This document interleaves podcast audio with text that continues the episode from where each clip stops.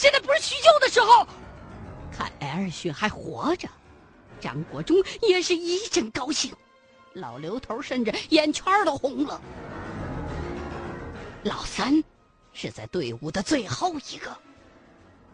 就在众人离洞口还有五六米远的时候，只听到身后轰隆的一声巨响，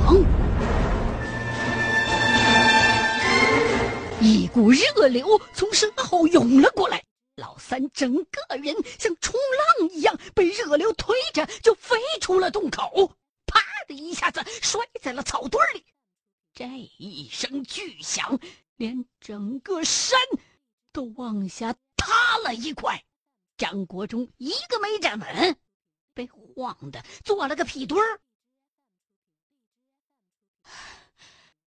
我说：“哎，老弟啊，咱以后别总把原子弹随身带着，成不？”眼瞅见这种威力。老刘头后怕的脸儿都白了，老三更是吓得嘴唇都紫了。本来呀，艾尔逊还想下山去把毒贩的毒品库和军火库一把火全都给烧了的。按照艾尔逊的说法，毒品对于这帮毒贩来说。并不值钱。对于城里的那伙瘾君子来讲，海洛因每克都得好几十块，贵得很。可是对于这帮毒贩来说，从金三角地区买进海洛因，那完全就是批发价，比富强面贵不了多少。军火才是这伙毒贩子赖以生存的。命根子，要是炸了军火库的话，这伙人呢，少说一年甭想翻身。可是老刘头看了看表，已经是来不及了，也就只好这么做罢了。又经过了两天的跋涉之后，一行人。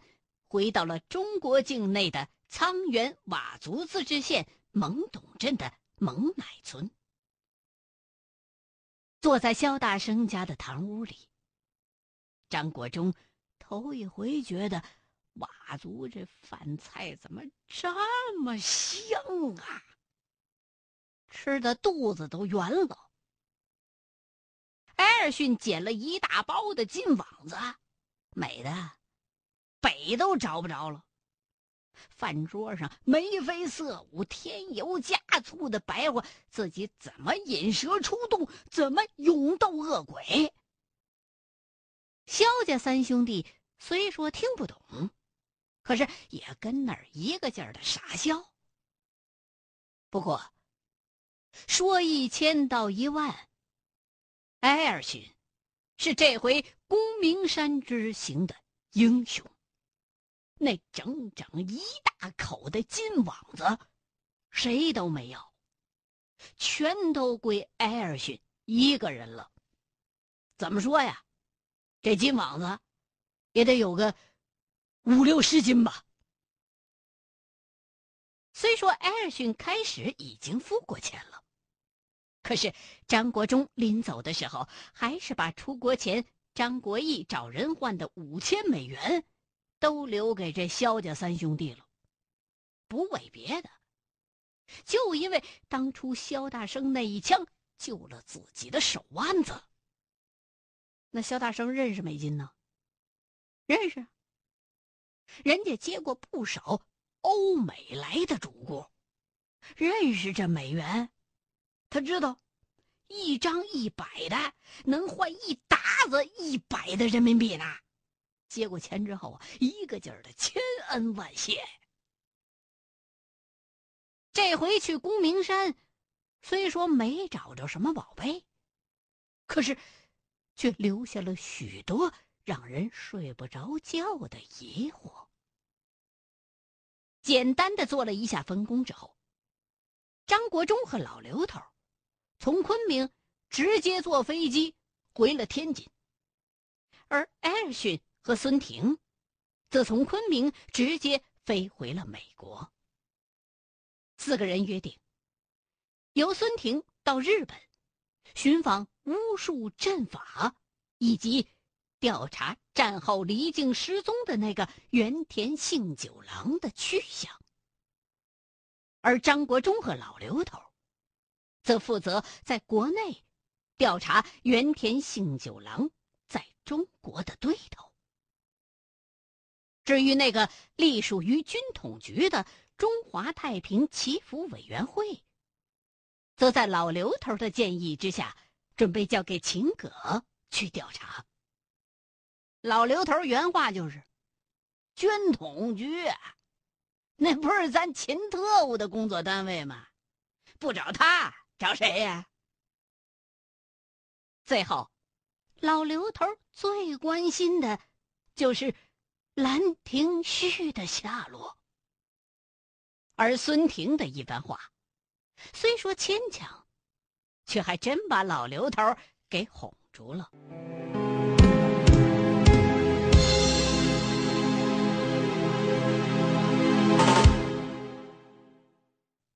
回到天津之后，张国忠忽然之间发现自己忘了一件重要的事儿，光顾着赶时间了，也没买点土特产什么的带回来。上回去香港还买回一个大金镯子来呢，现在去美国，空手回家。媳妇儿李二丫倒是没什么，可是。儿子张义成那儿交代不过去啊，没辙，刚下火车，直接打车就奔商场。可是买什么呢？抱台电视回去，那肯定不靠谱啊。小孩儿喜欢什么呢？一成已经过了玩玩具的年纪了。哎，买块手表吧。呃，同志，有美国原装的手表吗？什么牌子都行。没有。那只要是外国的就行，只只要没有中国字儿就行。这话一出口，立马招来周围一圈人。都那么式儿的瞅着他，弄得张国忠也挺尴尬的。那边售货员一万个没好气儿，一个劲儿的心里边嘀咕：神经病，穿的跟个土鳖似的，还买外国货呢。顺着这个售货员手指的方向，张国忠直奔进口的钟表柜台。哎呀！怎么，都这么贵啊？哎，同志，这块表多少钱啊？那不写着呢吗？一个人到中年的女售货员带大不惜理儿的走过来了。一千二，什么牌的呀？这是瑞士的。售货员停在柜台对面，两只眼睛。不停的上上下下打量着张国忠。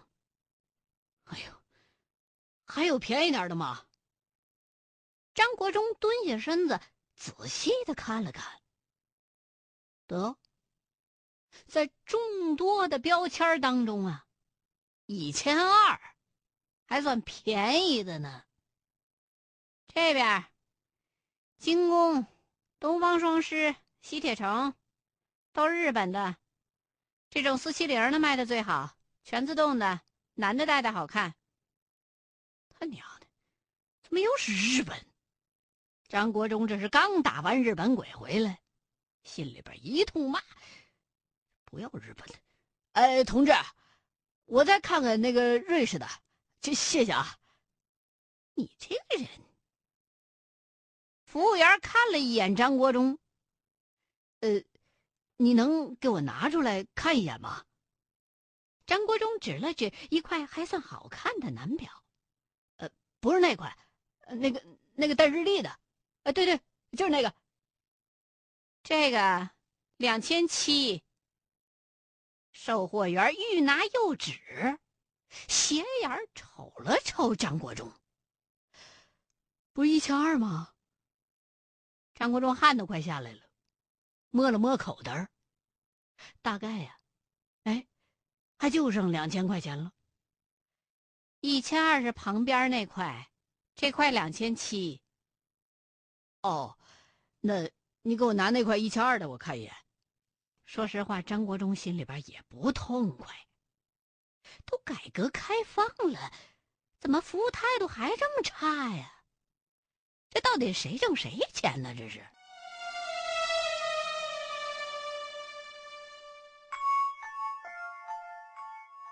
回到家中，张国忠献宝一样，把新手表递给儿子张义成。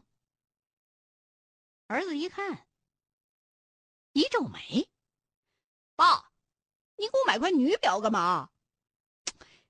别胡说，这是美国最新款的手表，外国人啊都兴戴这种表。你别外国人了，你老实说。”你到底在哪儿买的？李二丫想给张国忠洗衣服，由打口袋里边啊，把这表的发票给翻出来了。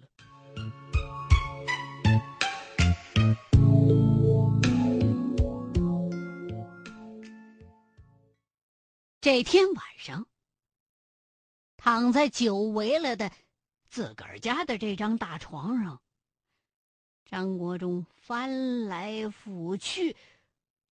睡不着。关于二战的历史，自己知道的太少了。只知道美国往日本扔了两颗原子弹，还有就是什么九一八呀、南京大屠杀呀这些事儿。看来呀，不研究研究二战，就不了解日本人的性格。不了解日本人的性格，就很难猜他们在缅甸修那个洞的目的。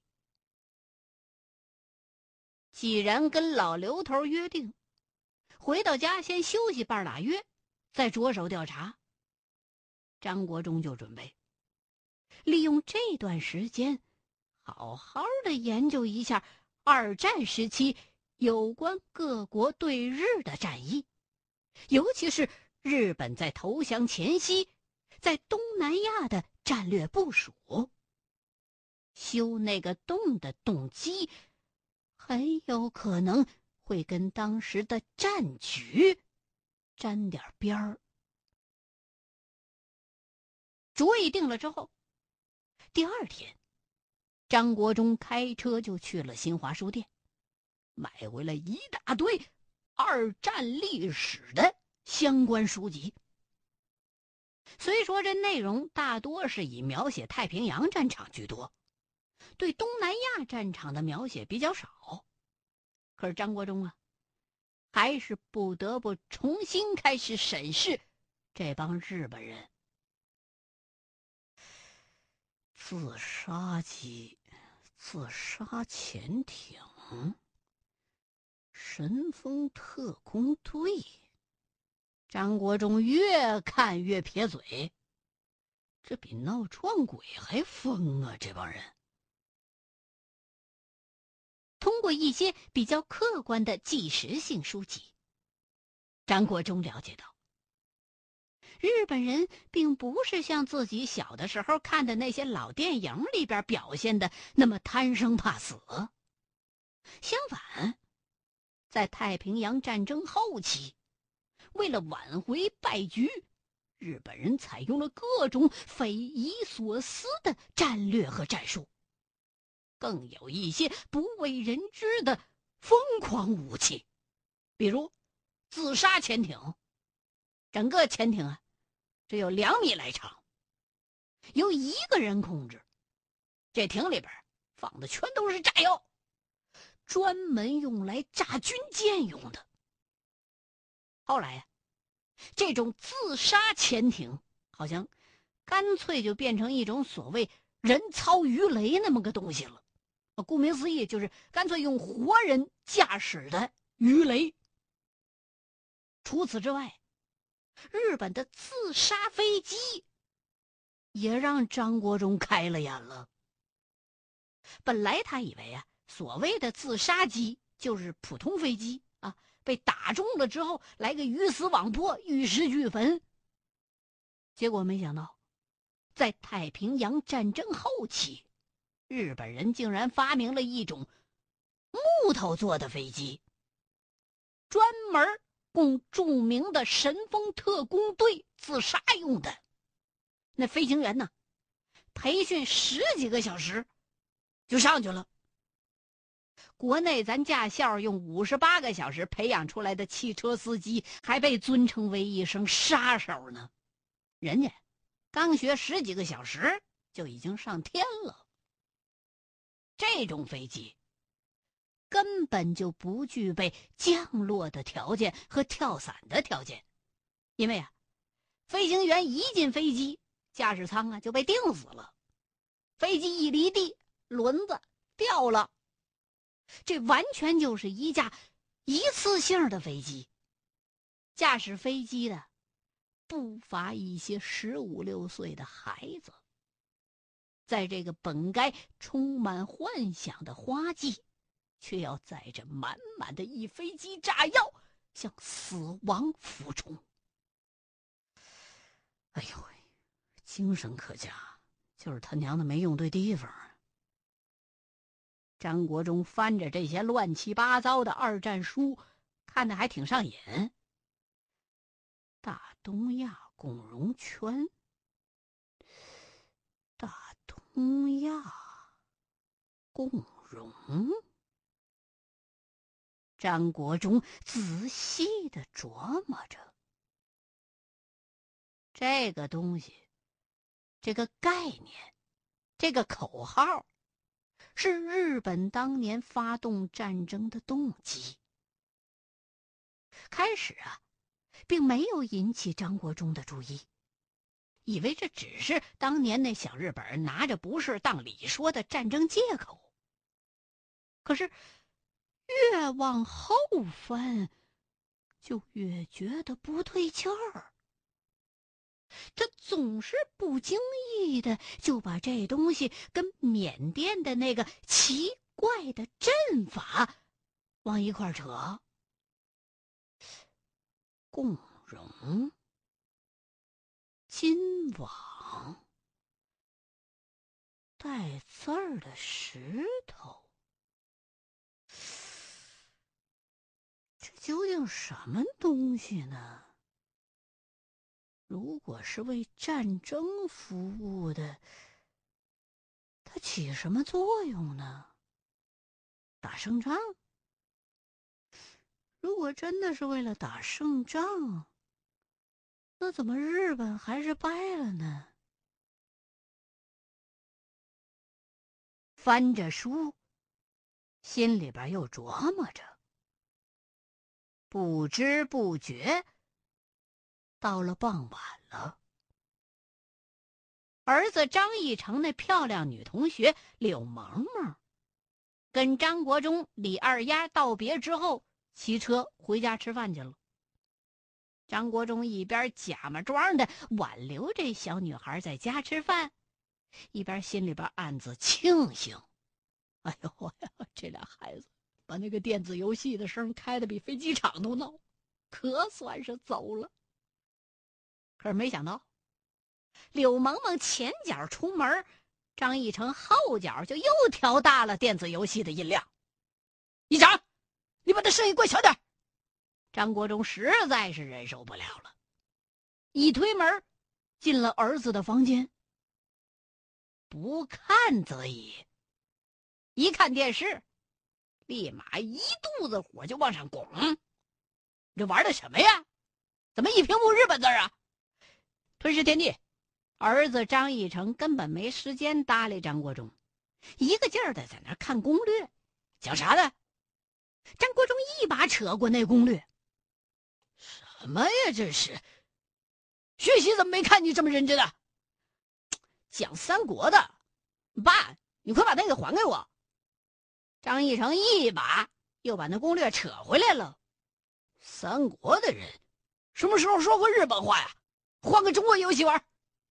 爸，你别老土了，这机器都是日本出的，你赶紧出去吧。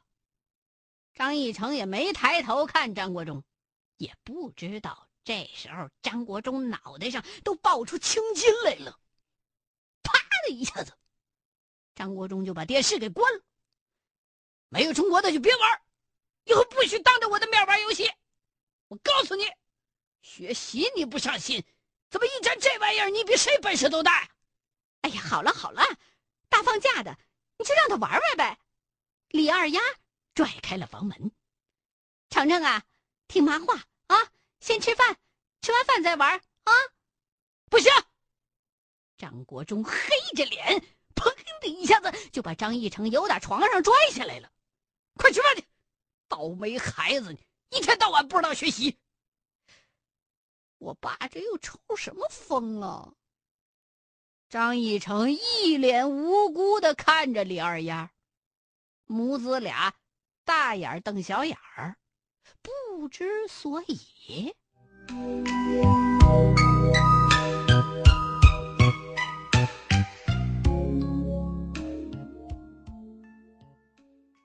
一个星期之后，研究了半天日本二战史的张国忠，来到了师兄老刘头家。国忠啊，孙少爷给他那个阿公云灵子平反，积极性比当年大跃进都高，还差了五年呢。咱们这事儿，恐怕没个几年功夫查不下来呀。我看。咱是不是兵分两路啊？我准备过两天先去趟江苏，看看茅山那边有没有线索。你去武当山，怎么样？师兄，我不是来研究这个的，我只是觉得有点怪。张国忠皱着眉，拿出了一本描写太平洋战争的书。师兄，你看这段。